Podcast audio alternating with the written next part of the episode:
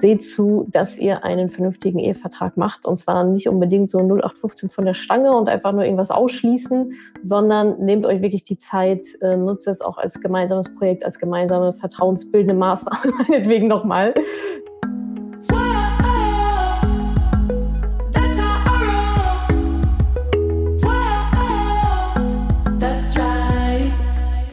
Salut, ihr Money Pennies und herzlich willkommen zu diesem zweiten Teil des Money Talks zum Thema Vermögen in der Ehe. Im ersten Teil haben wir schon einige super wichtige Themen besprochen. Was passiert eigentlich mit Vermögen in der Ehe, Immobilien, Gemeinschaftskonto, Aktiendepot, wenn einer ein Unternehmen gründet und so weiter und so fort. Falls ihr aus irgendeinem Grund diesen ersten Teil noch nicht gehört habt, macht das bitte, bitte unbedingt. Das ist Wissen, das müsst ihr einfach haben. Das müsst ihr haben, das muss implementiert sein. Da, müsst ihr einfach wissen, was abgeht. Und jetzt im zweiten Teil sprechen wir hauptsächlich über den Ehevertrag.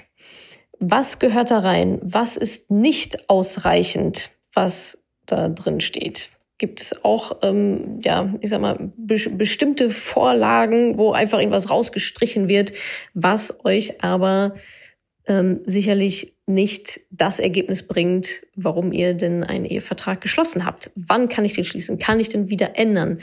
Was passiert denn bei so einer Änderung? Und so weiter. Wer, wer berät mich da? Also die ganzen Themen schauen wir uns an. Und äh, Frau Professor Dr. Nake erklärt auch nochmal sehr anschaulich, warum ein Ehevertrag keine Misstrauensbekundung ist. Also hört es euch auf jeden Fall an, schreibt mit schreibt es euch auch hinter die Löffelchen und setzt am besten direkt um, was ihr hier jetzt lernt in den nächsten Minuten. Und erzählt es einfach allen weiter. Das ist so Wissen, was leider nur sehr, sehr wenige Frauen haben, aber alle haben sollten definitiv. Also schön anhören, mitschreiben, umsetzen. Und ähm, ja, jetzt wünsche ich euch ganz viel Spaß bei diesem zweiten Teil des Money Talks zum Thema Vermögen in der Ehe. Gut, ja, ähm, super spannend. Jetzt haben wir also ähm, darüber gesprochen, was sozusagen alles schiefgehen kann ähm, oder auch ein, ein riesengroßes Missverständnis äh, damit aufgeräumt, dass eben nicht alles mir gehört oder zumindest nicht zur Hälfte während, während der Ehe. Ähm, was kann ich denn jetzt tun? Stichwort Ehevertrag wahrscheinlich. Worauf, ähm, worauf läuft es da hinaus? Was sind so die, die Pfeiler, die Schlagworte vielleicht, ähm, die da auf jeden Fall mit reingehören? Plus, wann ist der beste Zeitpunkt, das zu machen? Ähm, am besten, also direkt am Anfang kann ich das später auch noch, wenn jetzt jemand sagt, oh, wir sind schon seit zehn Jahren verheiratet, haben gar keinen Ehevertrag, kann man das auch nachträglich ähm, noch festhalten? Wie ist da so, wie ist da so der Spielraum? Worauf sollte man achten auf jeden Fall? Also die Zugewinngemeinschaft ist optimal für Sie, ähm, wenn Sie Double Income und No Kids haben. Beide verdienen ihr Geld. Ähm, hm. Jeder kann mit seinem Geld machen, was er will. Ich muss den anderen überhaupt nicht fragen. Also wenn ich ähm, in Aktien spekuliere ähm, und mein Mann hat mir ja ähm, so, so eine zurückhaltende Geldanlage, kann jeder machen, was er will. Ähm, von daher ist, dafür ist das optimal. Mhm. Ähm, der, die größten Probleme hat die Zugewinngemeinschaft bei der klassischen Ehe. Wenn einer der Ehegatten aussteigt, zumindest mal eine Zeit lang, dann stellt sich raus, dass er verliert. Im Endeffekt verlieren beide, weil wer schon mal eine Scheidung ähm, erlebt hat und guckt, wie viel vom sogenannten Versorgungsausgleich, also von diesen Rentenanwartschaften, die man bei der deutschen Rentenversicherung einzahlt, üblicherweise, mhm. wie viel dann für beide übrig bleibt, ähm, der wird schon arg enttäuscht sein, ähm, weil wir teilen ja dann die Rente. Wenn einer arbeitet nur, ne? der andere arbeitet nicht und zahlt auch nicht ein. Am Ende der Ehe ähm, ist es dann so, dass die Rentenanwartschaften geteilt werden. Das heißt, ähm, der Ehemann, der vielleicht 800 Euro ähm, an Rentenanwartschaften erworben hat, zahlt 300 an seine Frau im Fall der Scheidung aus. Mit den 300 Euro kann, kann sie nicht leben und er mit den 500 möglicherweise auch nicht. Also dann, ähm, das wird dann schwierig. Während der Ehe, ähm, also die, die, die Frau ist im Grunde genommen ähm, in der Zugewinngemeinschaft wie ein Kind. Weil meine ganze Eigenverantwortung und Selbstverwaltung meines Vermögens steht und fällt ja mit einem Vermögen, das ich habe. Das nutzt mir ja gar nichts, wenn ich nichts habe. Das heißt, wenn ich kein Einkommen habe und auch kein Vermögen und mein Ehemann verdient jeden Monat 5000 Euro, ist das allein ihm überlassen. Er darf uns natürlich nicht verhungern lassen. Das nennt sich aber Unterhalt. Er kann mhm. ja nicht sagen, ähm, ihr geht mal zum Amt und ich hau die 5000 Euro ähm, auf den Kopf. Aber das, was er übrig hat, mit dem Geld macht er, was er will. Er muss mich nicht fragen. Jeder verwaltet sein Vermögen selbst. Ich habe gar keinen Einfluss drauf, ähm, ob er überhaupt sein Geld anlegt oder aber beispielsweise teure Hobbys hat. Im Grunde mhm. genommen bin ich wie ein Kind. Ich kann gar nichts mit beeinflussen. Wenn beide ähm, vernünftig sind und ähm, das ist ja auch üblich, man miteinander redet, ähm, dann läuft das natürlich alles, aber es ist eben gesetzlich nicht so vorgesehen, dass einer in irgendeiner Form verantwortlich mitentscheidet. Das heißt, ähm, das, ich habe keine Möglichkeit ähm, zu beeinflussen, ähm, wie unsere Zukunft finanziell gestaltet wird, wenn ich kein eigenes Einkommen habe. Und die Anwartschaften, ähm, die einer ähm, ansammelt, werden dann geteilt und wie man dann so schön sagt, jeder Euro ist nur noch 50 Cent wert. Wenn ich entscheide, kann ich ja, muss ich überlegen, wenn ich entscheide, ähm, dass ich aussteigen will, ähm, entweder eine Zeit lang ganz oder längere Zeit ein bisschen, ähm, dann müssen wir darüber reden, wie meine Altersvorsorge weiter aufrechterhalten werden kann. Durch mhm. Versicherungen oder Anlagen oder eine Immobilie oder was auch immer.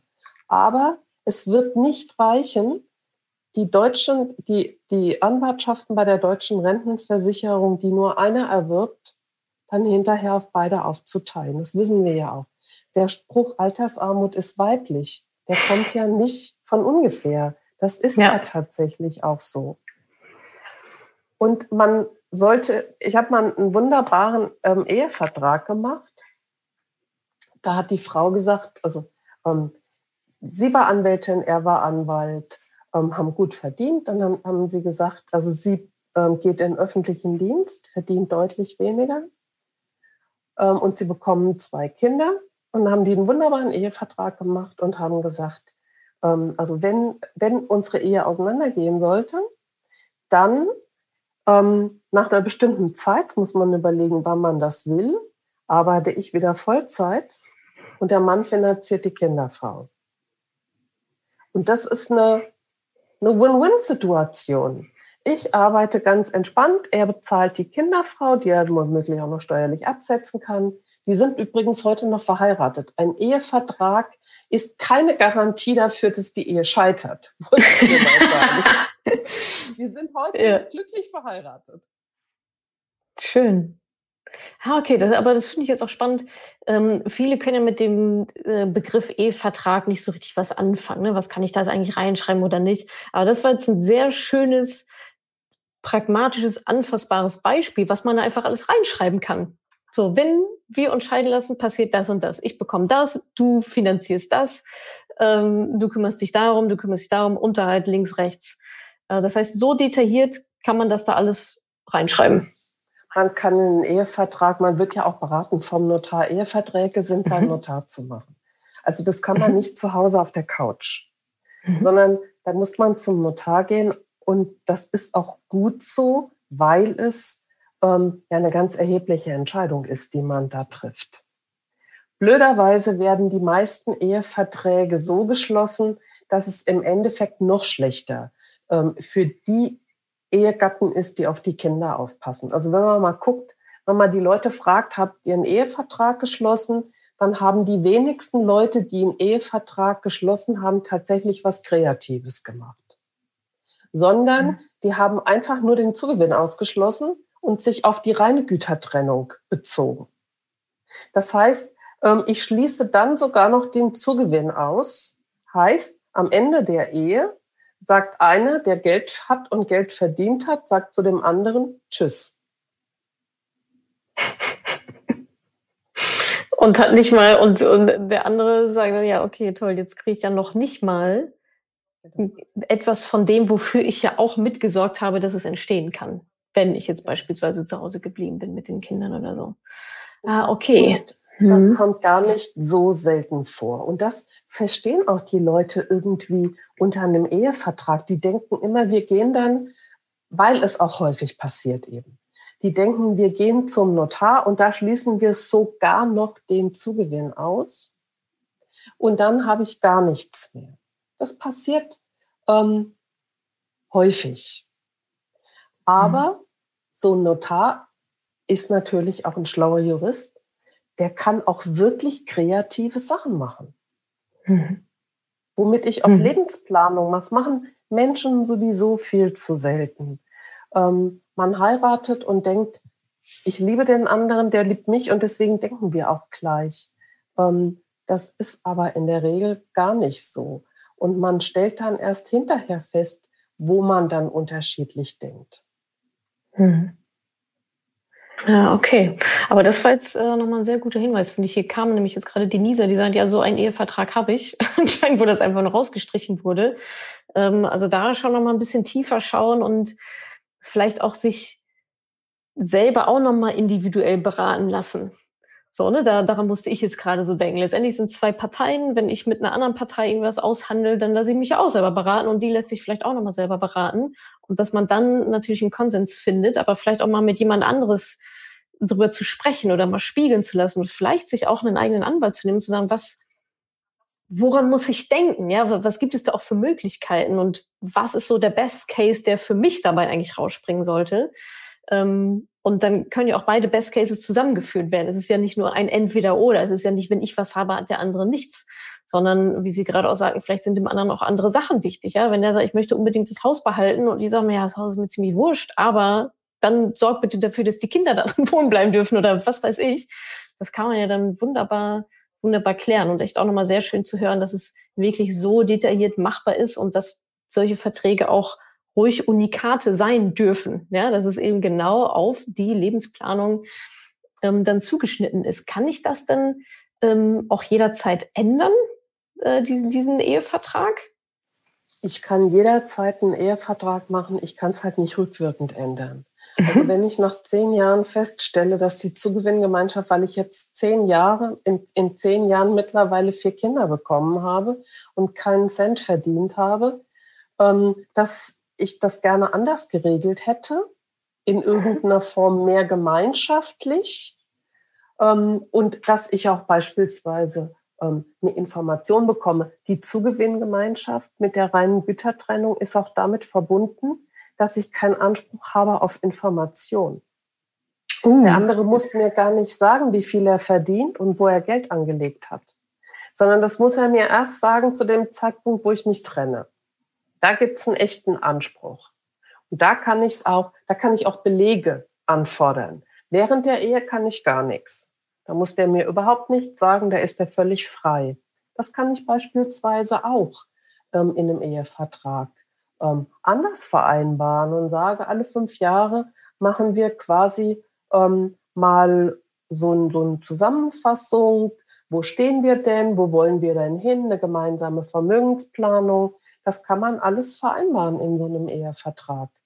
Ich kann es aber nicht rückwirkend ändern. Also wenn ich, mhm. ähm, und das ist natürlich, wenn ich am Ende der Ehe oder nach zehn Jahren stelle ich dann fest, ähm, so hatte ich es mir nicht vorgestellt, kann ich es für die Zukunft ändern, jederzeit.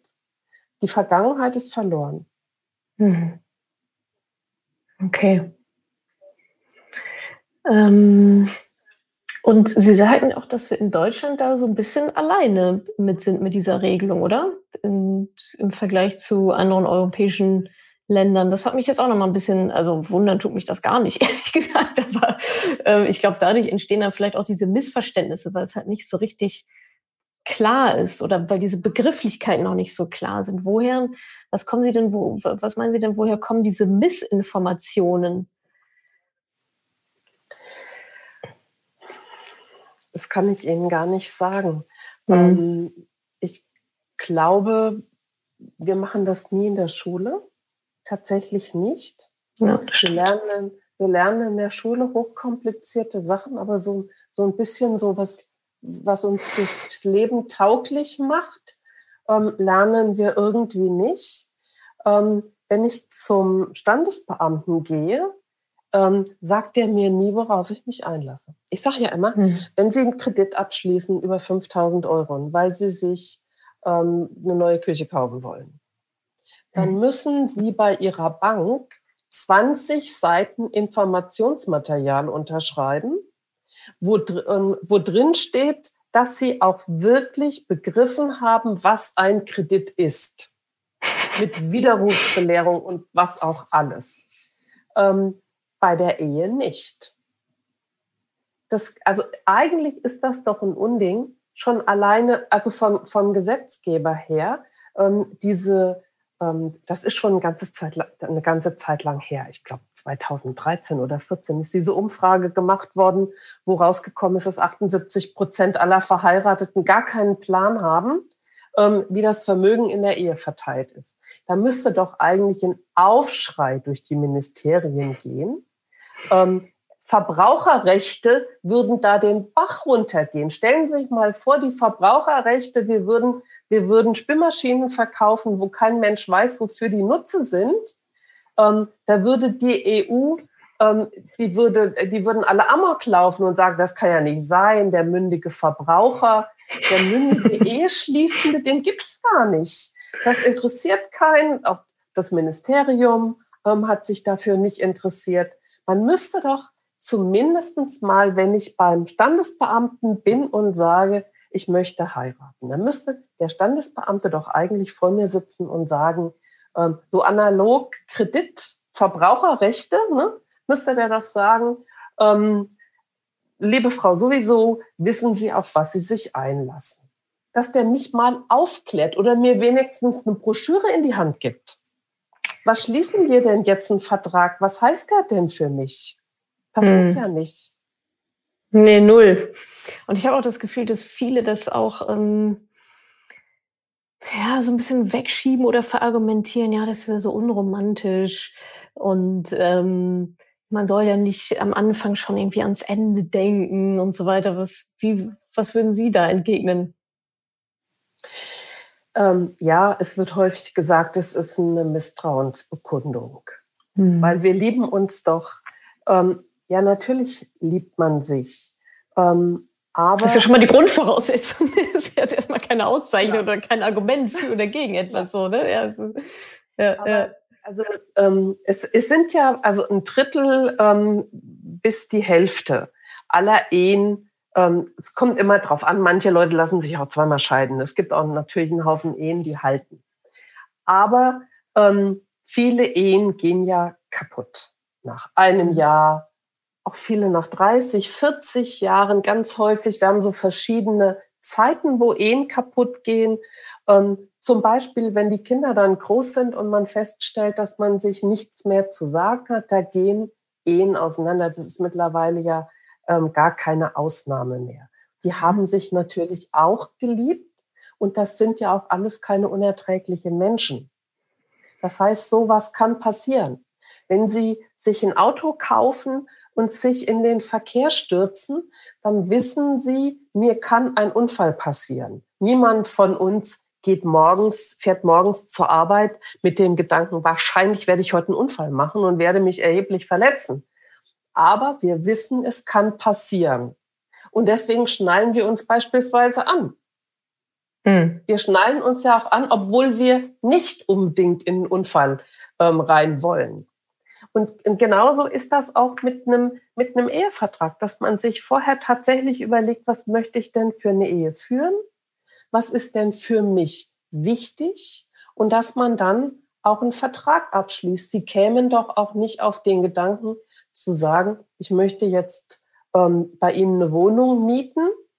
Wir schließen aber keinen Vertrag ab, weil ich vertraue Ihnen. Hm. Oder Sie kaufen ein Auto blind und sagen zum Verkäufer, Sie machen so einen sympathischen Eindruck auf mich. Ähm, stellen Sie es mir morgen vor die Tür und ich bezahle dann das, was zu bezahlen ist. Kennen wir doch. Wir planen doch unsere Verträge und unser Leben, ist doch klar. Und so eine Ehe ist eine sehr, sehr lange Zeit. Warum, ähm, warum, ich sage ich sag immer, warum sollten wir denn ähm, ein Eherecht von der Stange nehmen? Und das ist ja die Zugewinngemeinschaft, ne? Mhm. Das ist die Regel, die gilt für alle. Wir, da würden wir doch, wir kommen doch sonst auch nicht auf den Gedanken, alles so von der Stange zu kaufen, sondern wir würden uns überlegen, wir wollen doch unser Leben individuell planen. Sie machen Vermögensanlagen und Geldanlagen. Ähm, da haben sie doch auch keinen Flyer an der Tür, wo sie sagen, ähm, das ist die Standardanlage für alle, mehr brauchen sie nicht. Ja, so one size fits all. Ja, absolut. Genau. Das äh, finde ich nochmal einen schönen Punkt. Überall im Leben gehen wir, wir wollen ja auch alle individuell sein und uns unser Leben so gestalten. Also wie lange manche Menschen damit äh, zubringen, eine Küche zu planen. Ja, das ist ja ein Zwei-Jahres-Projekt, so eine scheiß Küche zu planen. Aber sich mal eine halbe Stunde hinzusetzen und mal äh, zusammen über Finanzen zu sprechen oder über, wie stellen wir uns das eigentlich vor und was passiert, ähm, wenn es vielleicht nicht so läuft, wie wir, wie wir uns das vorgestellt haben.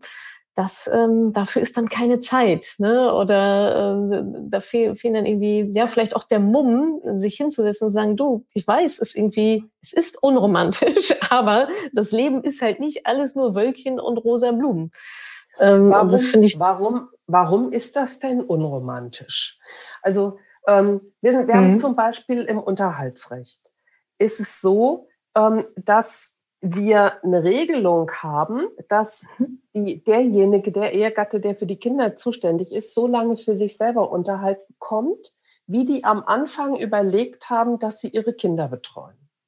Jetzt ist es so, also sie bekommen gemeinsame Kinder und sie setzen sich zusammen und sagen sich, ähm, also wir wollen, dass die Kinder ähm, von einem betreut werden, einer geht arbeiten, der andere betreut ähm, und dann machen sie einen Plan und sagen, ähm, der Mann bleibt zu Hause, bis das jüngste Kind drei ist, um es mal nicht so klassisch auf die Frau zu reduzieren. Ähm, mhm. Dann fängt er wieder an, Teilzeit zu arbeiten. Wenn das jüngste Kind acht ist, fängt er an, Vollzeit zu arbeiten. So, mhm. wäre mal ein guter Plan. Ne? Aber Sie müssen das auch irgendwo fixieren. Weil, wissen Sie, ich habe einmal gesagt, ähm, in, nach der Scheidung gibt es ganz viele, gerade Männer, die gesagt haben, die wollte nicht arbeiten. Ich habe immer gesagt, geh arbeiten. Die wollte nicht arbeiten. In der Ehe höre ich das nie. Dass jemand hm. in der Ehe, in der Ehe sind wir uns doch einig. Wir wollen die Kinder versorgen. Ja, Hinterher klar. steht das dann plötzlich anders da. Warum soll man das nicht vereinbaren? Warum soll man sich nicht zusammensetzen, mal drüber reden? Das ist doch nicht unromantisch. Ja, und vor allem, also das ist auch das, äh, was ich auch immer wieder höre von den Paaren, die es dann auch machen, ähm, dass das schon auch nochmal die Beziehung auf ein intensiveres Level hebt ähm, weil eben auch dieses Thema, weil man auch über dieses Thema sprechen kann. Ja, und ich sage immer Augen auf bei der Partnerwahl. Ja, wenn man da jemanden sitzen hat, der sagt, oh nee, über Geld will ich mit dir aber nicht reden, weil dü, dü, dü, da würden bei mir alle Alarmglocken angehen. So, warum ist das so? Was was gibt's da jetzt? Was müssen wir da auflösen? Was was verheimlichst du mir da? Keine Ahnung.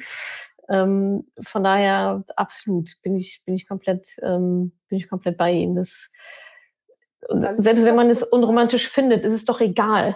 so, es ist doch, aber man muss es ja trotzdem machen. Bin ich, Nein, bin ich komplett ist, dabei. Ja. Aber es ist doch total vertrauensbildend, wenn Sie sich Absolut. zusammensetzen. Ähm, Sie sagen, ich kümmere mich jetzt um die beiden Kinder und Ihr Ehemann sagt, damit du auch ähm, deine Altersvorsorge nicht verlierst, zahlen wir, ähm, das kann man ja zum Beispiel bei den Versorgungswerken problemlos machen, ne? Dass er sagt, mhm. wir, also ich kann ja natürlich nicht den ganzen Betrag bezahlen, aber ich bezahle in dein Versorgungswerk, Anwalt, Ingenieur, was auch immer, was es da so alles gibt, jeden Monat ähm, 300 Euro ein.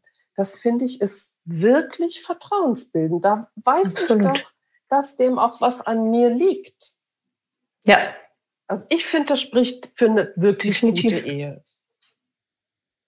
Absolut, finde ich auch. Ja definitiv. Und das, genau das meinte ich gerade mit, also und auch diese Erfahrung zu machen, komm, wir reden über dieses Thema.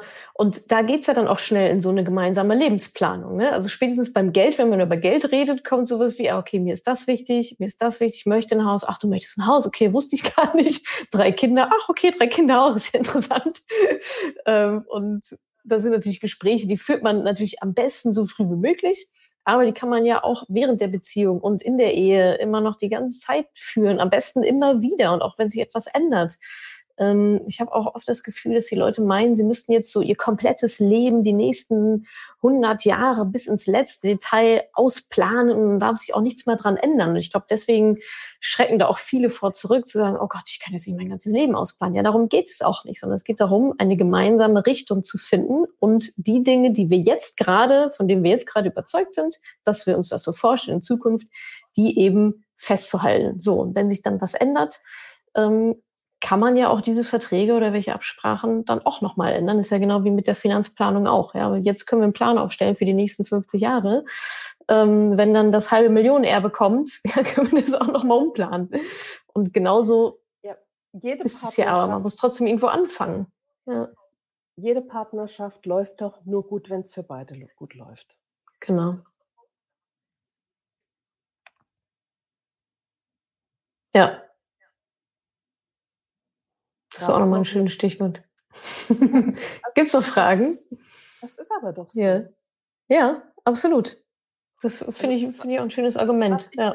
was ich total wichtig finde, ist, ein Ehevertrag ist keine Misstrauensbekundung, sondern ähm, ist ein Plan, den man sich macht. Und wenn mhm. man nach zehn Jahren feststellt, unser Leben hat sich jetzt völlig verändert, dann geht man halt nochmal zum Notar. Notare sind gar nicht so teuer tatsächlich. Mhm. Also wenn Sie, wenn, Sie, wenn Sie mal gucken nach den Anwaltskosten und nach den Notarkosten, sind die Notare deutlich günstiger. Mhm. mhm. Und Sie bekommen ja auch eine Beratung dazu. Und dann ändern ja. Sie das halt nochmal. Ähm, also man gibt so viel Geld für Unsinn aus im Leben. Eine gute Beratung ja, wirklich eine gute Beratung, Absolut. ein guter Vertrag ähm, ist eine Sicherheit ähm, fürs Leben. Absolut und spart ja dann hinten raus auch wieder Geld. Ne? Es, ist, es ist auch da wieder eine Investition.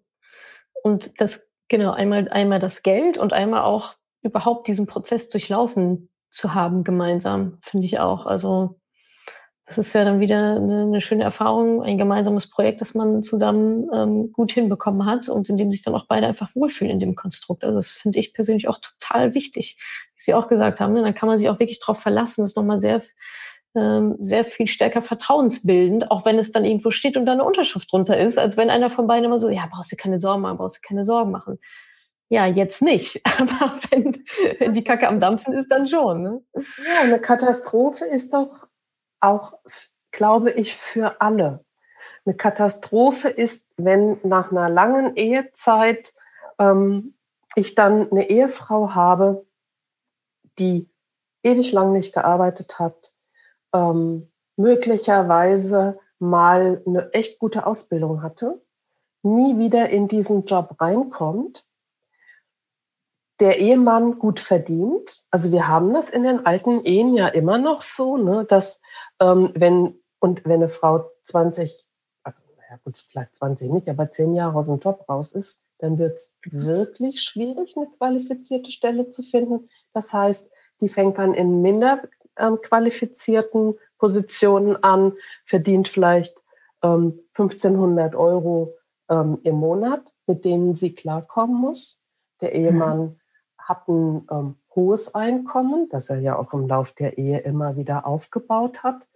Ähm, die Vorstellung, ich, ich weiß es nicht, aber ich glaube, es ist für die ganze Familie nicht gut. Also die, die Kinder sehen diese Ungerechtigkeit, ähm, dass die Mutter da rumkrebst mit ein paar Euro und er wahnsinnig viel verdient. Ich glaube auch, es ist für ihn nicht gut. Hm. Hm. Ja, die Emotionalität auf jeden Fall, denke ich auch. Also, ich meine, dafür heiratet man ja auch, ja, um halt gemeinsam ähm, quasi das Leben zu bestreiten. Und, ähm, das gemeinsame Projekt darf nicht mhm. so enden, dass einer als ganz klarer Verlierer ähm, aus dieser Situation hervorgeht. Und das ist im Rahmen der Zugewinngemeinschaft derjenige, der auf Einkommen wegen gemeinsamer Kinder verzichtet. Der ist ohne weitere Planung der Verlierer in der Situation. Das darf nicht sein. Ja, das stimmt. Schönes Schlusswort. Schön, schöner Appell nochmal. Vielen, vielen, vielen, vielen Dank. Ähm, ich habe sehr viel ähm, mitgenommen. Ich hoffe, ihr auch. Sorry für die Tonprobleme auf Instagram, ist dann halt so. Können wir, jetzt, können wir jetzt auch nichts dran ändern, aber wir sind ja auf allen Kanälen und es kommt auch noch als Podcast und so weiter. Von daher alles, alles ganz entspannt. Ähm, vielen, vielen Dank. Ähm, wirklich, ich glaube, es war ein ganz toller, sehr, sehr aufschlussreicher Talk für alle, die zugehört haben. Äh, waren auch einige Männer mit dabei, äh, wie ich gesehen habe in den Kommentaren. Ähm, also zusammengefasst, ähm, liebe Leute, schaut, dass ihr da auf der sicheren Seite seid, ähm, plant gemeinsam. Äh, nur wo euer Name drunter steht, oder drauf steht, das gehört auch wirklich euch. Und seht zu, dass ihr einen vernünftigen Ehevertrag macht. Und zwar nicht unbedingt so 0815 von der Stange und einfach nur irgendwas ausschließen, sondern nehmt euch wirklich die Zeit, äh, nutzt es auch als gemeinsames Projekt, als gemeinsame vertrauensbildende Maßnahme, meinetwegen nochmal, äh, euch wirklich hinzusetzen, zu überlegen, wie wollen wir das Ganze handhaben, wenn ähm, es dann gegebenenfalls zur Trennung kommt. Wenn nicht, ist super. Wenn doch, sollte das natürlich alles safe sein und für beide Seiten einfach fair dann ähm, auseinandergehen. In diesem Sinne, äh, fair auseinandergehen. vielen, vielen Dank nochmal, Frau Professor Dr. Nake. Und ähm, ja, ich äh, wirklich vielen, vielen Dank. Das war ganz großartig. Ähm, und jetzt wünsche ich Ihnen erstmal noch einen ganz, ganz schönen Abend. Und äh, mich ganz herzlich ja. Mich, dass wir uns wirklich ein sehr, sehr nettes Gespräch hatten. Vielen Dank. Das fand ich auch. Vielen, vielen Dank ähm, und vielleicht bis bald und noch einen ganz, ganz schönen Abend dann. Gerne, Ihnen bis dann. Danke, tschüss. Tschüss. Danke, dass du diese Podcast-Folge angehört hast. Wenn du noch mehr Tipps, Tricks und Inspiration möchtest, folge mir doch einfach auf Instagram und auf Facebook. Dort gibt es übrigens auch regelmäßige Live-Events mit mir. Und außerdem in der Madame Moneypenny Facebook-Gruppe, in der nur Frauen zugelassen sind, kannst du all deine Fragen loswerden. Also, folg mir gerne auf Instagram und auf Facebook und komm unbedingt in die Ladies Only Madame Moneypenny Facebook-Gruppe. Wir sehen uns dort. Ich freue mich auf dich.